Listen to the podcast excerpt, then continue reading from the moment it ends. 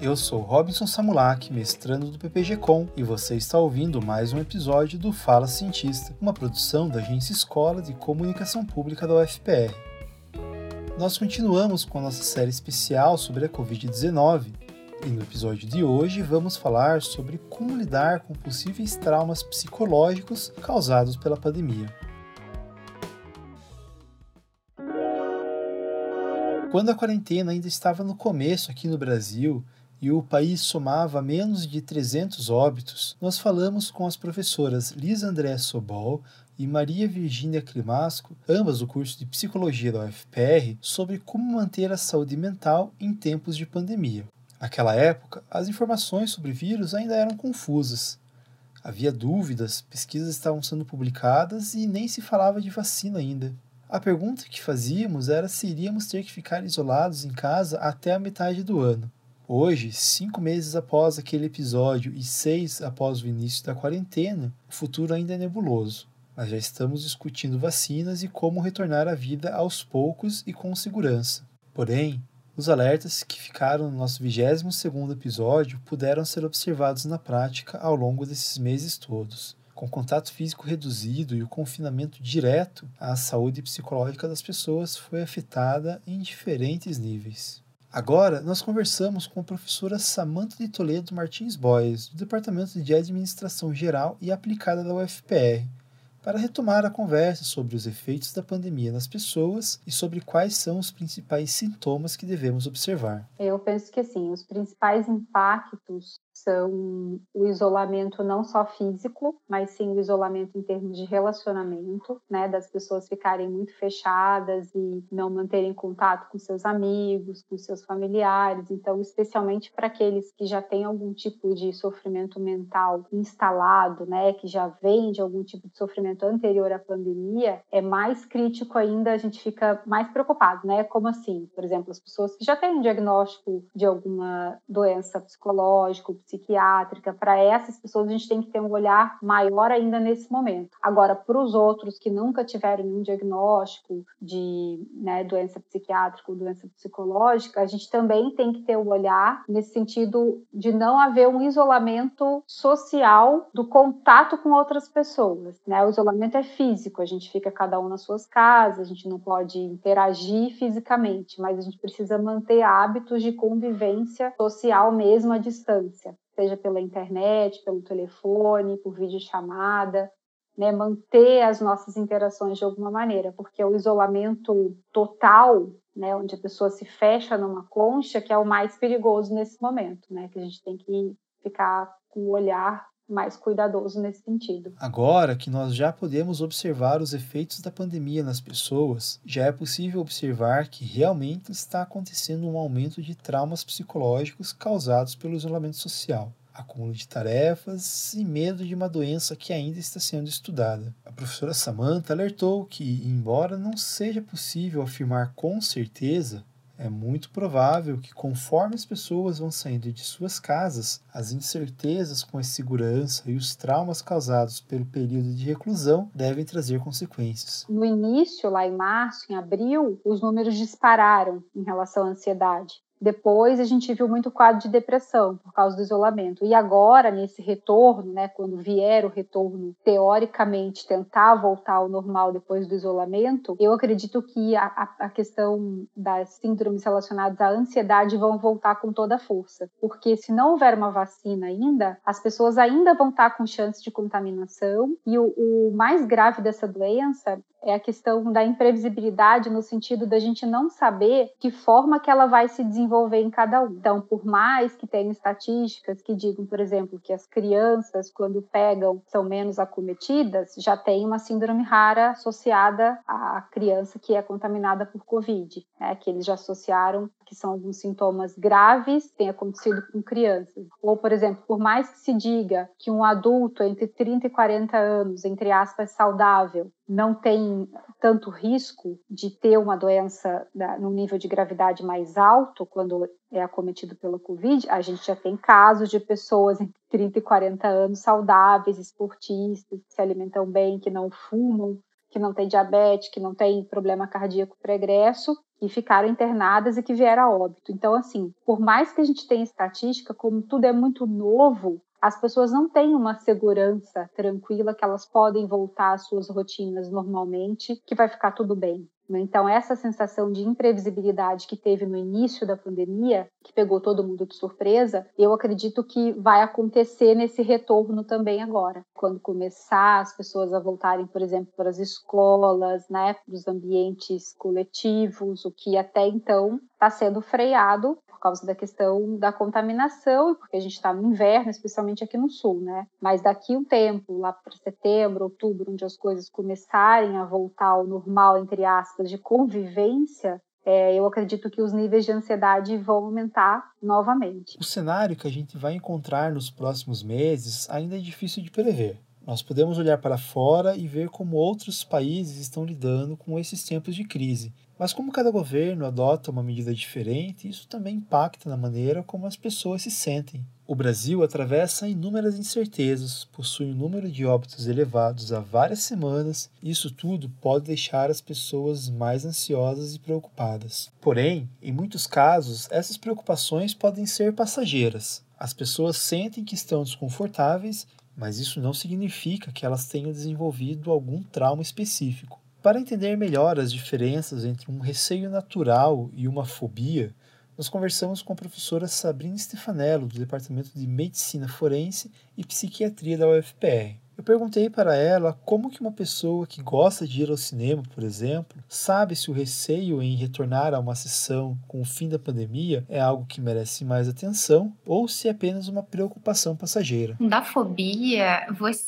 você percebe que é algo assim absolutamente desproporcional em relação ao contexto da pessoa e em relação ao comportamento social também da maioria dos indivíduos, né, de como que as pessoas reagem a isso. Vamos pensar no exemplo do cinema, se a gente já tiver num cenário em que está tudo melhor, que já está já tá liberado, por exemplo, o cinema, para a gente poder ir, que a gente sabe que, sei lá, quase todo, quase todo mundo já recebeu a vacina, e mesmo se você não recebeu, tá, os outros montes que receberam também já estão protegidos ou digamos que, sei lá, teve uma mutação no vírus e teve um estudo, acho, ontem que eles estavam comentando sobre isso, e talvez seja uma cepa menos letal que está circulando por aí, que o principal sintomatologia seja dos sintomas tipo gripe, mas não tão letal e não tão assustador.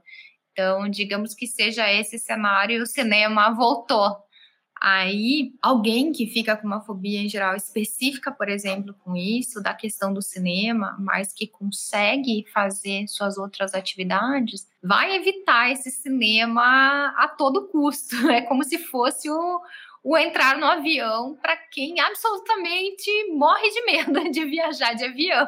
E mesmo se você chega com fatos e conversa e tenta explicar, isso não é o suficiente para tranquilizar as pessoas. Uh, agora, por exemplo, quando a gente tem receio e a gente não sabe muito bem, também às vezes está associado a não ter muita informação sobre isso.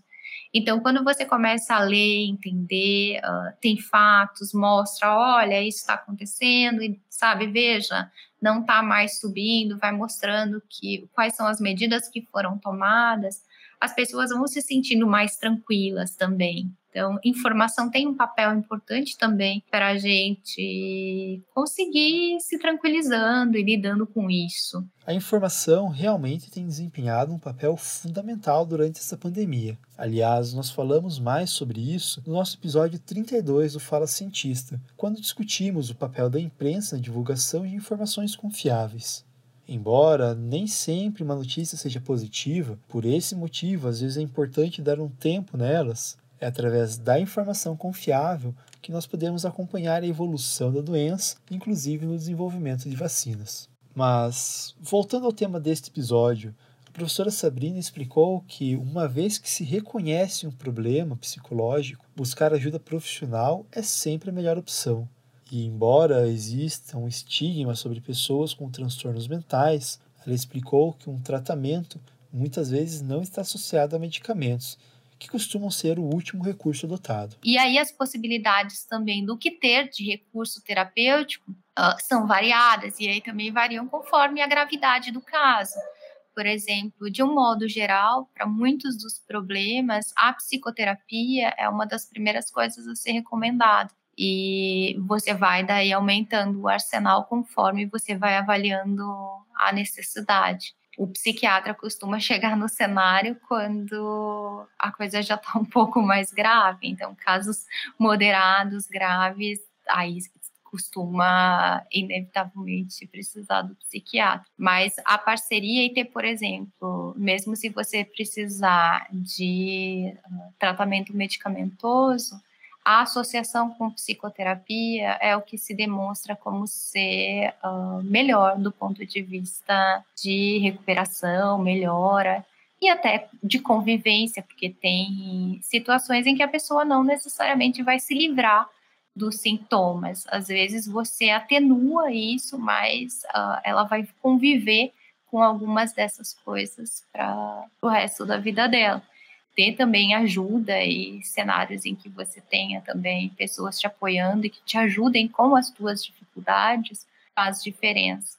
Porém, a professora Sabrina também alertou para um outro tipo de problema e que merece muita atenção e que também está relacionado às pessoas que já sofriam com algum tipo de transtorno mental. É importante que não se deixe de procurar por ajuda ou que não sejam interrompidos os tratamentos sob o risco de perder o progresso já obtido até então. Em muitos casos, os pacientes ou familiares podem se sentir perdidos por não saber como lidar ou qual é a maneira mais segura de manter uma terapia, por exemplo tem pessoas que têm outros problemas que, que às vezes também acabam ficando mais reclusas, tipo pessoas que têm diagnóstico de esquizofrenia, por exemplo. E algumas dessas pessoas uh, podem ficar muito em casa, muito fechadas, às vezes como se vivessem quase em em um outro mundo. E aí essas pessoas podem ser bastante atingidas, principalmente também pela dificuldade em conseguir garantir, por exemplo, tratamento, que para elas, no, no sentido, por exemplo, em tentar estimular a interação social, ter alguém que possa fazer um acompanhamento terapêutico, ajudar essas pessoas num cenário pandemia, a gente sabe que não é exatamente a mesma coisa acho que algumas pessoas, por exemplo, que vinham melhorando ou aproveitando, por exemplo, de interações que eram em grupo, uh, em que você consegue ter contato com outras pessoas que passam por situações semelhantes ao que você está passando, e isso pode ajudar bastante, inclusive a lidar com isso no teu cotidiano. Essas pessoas, uh, você daí ficar sozinho e sem ter uh, esse apoio, uh, pode ser bem, assim, é um extra desafio daí. Sim, e às vezes, e o desafio que é também, né, se alguém tem uma crise ou tá muito mal, independente da crise, né, o dilema que é também para as famílias, uh, como que eu faço, o que eu acesso, sabe, em que momento que eu vou, a minha sugestão é assim, se, se tem alguém na sua família, se é você que tem um caso mais grave, que já precisa, já precisava de acompanhamento, não deixe de fazer esse acompanhamento. Por mais que algumas, por exemplo, alguns locais precisaram se reorganizar, as consultas às vezes ficaram mais espaçadas, mesmo assim, não deixe de ir, sabe, vá, que é para não perder também o tanto que às vezes já se, já se conseguiu e já se conquistou um tratamento. Mas não são apenas as pessoas que já possuíam algum transtorno antes da pandemia que merecem atenção redobrada.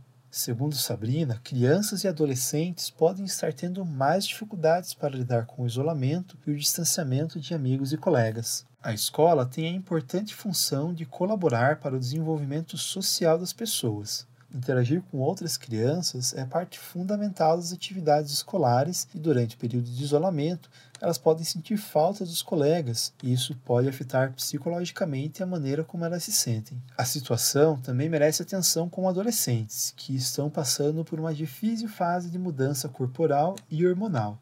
Eles costumam se afastar um pouco mais dos pais nesse momento da vida, enquanto estão moldando a maneira como eles mesmos se reconhecem, e o convívio com outros adolescentes é de grande importância. Eu acho que a gente tem alguns grupos que talvez dê para a gente pensar de modo distinto. Por exemplo, crianças menores uh, e pequeninhas que ainda têm os pais principalmente como centro de atenção e de cuidado, eu acredito que essas não vão ser tão afetadas. Então acho que crianças menores é até mais fácil, um pouco mais tranquilo, apesar também da carga para os pais daí não ser tão tranquila, porque demanda daí muito mais atenção. Então eu acho que para essas não tanto, mas crianças que já estão em períodos em que você espere que tem exatamente isso que você falou, que é da socialização, que é da troca com os pares, que é principalmente também pré-adolescente e adolescente que começa num movimento de se separar também dos pais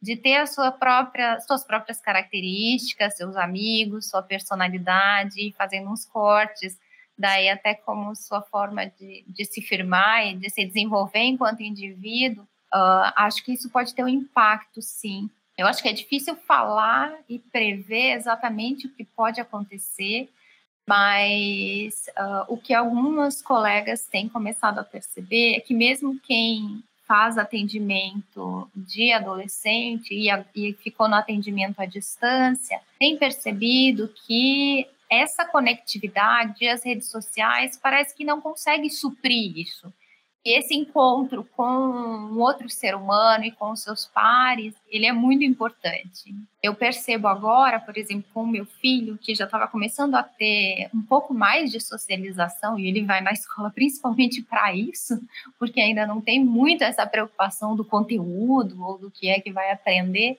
Mesmo ficando muito feliz no início da pandemia, porque ele não precisava ir para a escola, e ele falava isso claramente, Agora ele já pede para sair. Ele quer poder ir na escola e teve um dia que a escola começou a organizar de modo muito tímido que os pais pudessem agendar para as crianças poderem ver a escola de novo. Pelo menos poder ver o parquinho, sabe? Poder aproveitar o espaço aberto para não perder essa vinculação com a escola. E ele quis ir. A gente pensou que ele não ia estar tão animado para isso, não.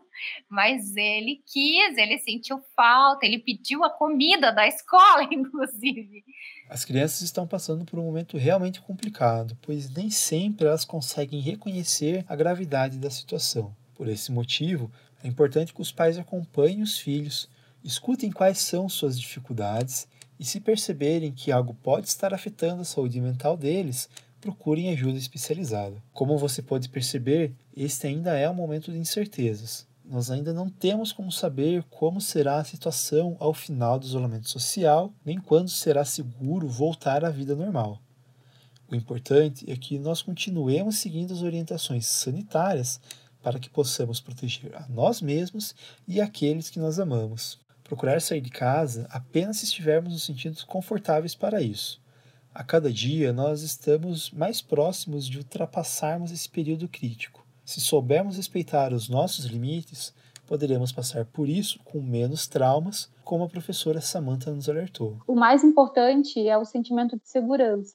Né, da pessoa não uh, se expor em relação à saúde mental, se sentindo insegura. Eu acho que esse que é o ponto principal.